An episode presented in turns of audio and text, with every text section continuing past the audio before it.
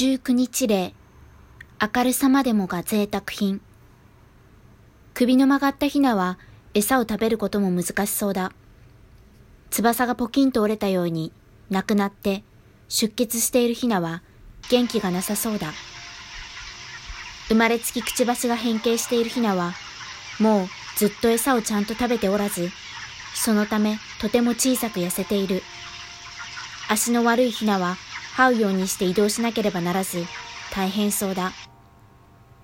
みんな、それぞれ頑張って生きているけれど、自分の力ではどうすることもできない。だんだん弱って、苦しそうに目を閉じてじっと耐えるしかない。メイの見る世界は幸せなものとは言えないだろう。体がどこも変形していなくて、しっかり立って歩くことができても、幼いメイたちの好奇心を満たせるものは傾斜の中で見つけるのは簡単ではない。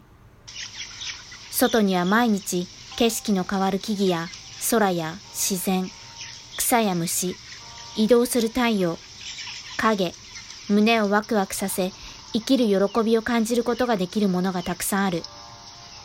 メイたちは一生それを見ることはない。この電気のついた薄暗い傾斜の中がすべてだ。体重730グラム。傾斜の証明。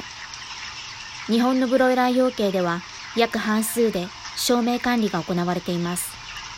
一般的なブロイラー種であるチャンキーを育種するアビアジェン社はそのハンドブックの中で入数から7日例までは30から40ルクス、それ以降は5から10ルクス程度を推奨しています。10ルクスとはテーブルの上に火のついたろうそくを立ててそこから20センチほど離れた場所の照度くらいで大変暗いものです。5から10ルクスのような低い照度を設定する理由は、あまり動かさずに太らせる、つまり低照度の方が飼料効率が良いという考えに基づくものです。あまり動かさないことで肉への傷やあざを防ぐことができると考える人もいるかもしれません。しかし、こういった考えを裏付ける科学的根拠は見当たりません。動物愛護法に違反した行為。動物の愛護及び管理に関する法律では、鶏は愛護動物にあたります。今日も、メイたちは動物愛護法違反の虐待を受けている可能性があります。従業員は故意に虐待をしているのではなく、オーナーがそのような環境を用意し、行わせているということです。怪我をしたヒナを治療しない行為。第44条2項。健康や安全を保持するのが難しい状態で飼育する行為。第44条2項。弱ったり疾病を抱えるヒナを治療せずに衰弱させる行為。第44条2項。ヒナを餓死、衰弱死させる行為。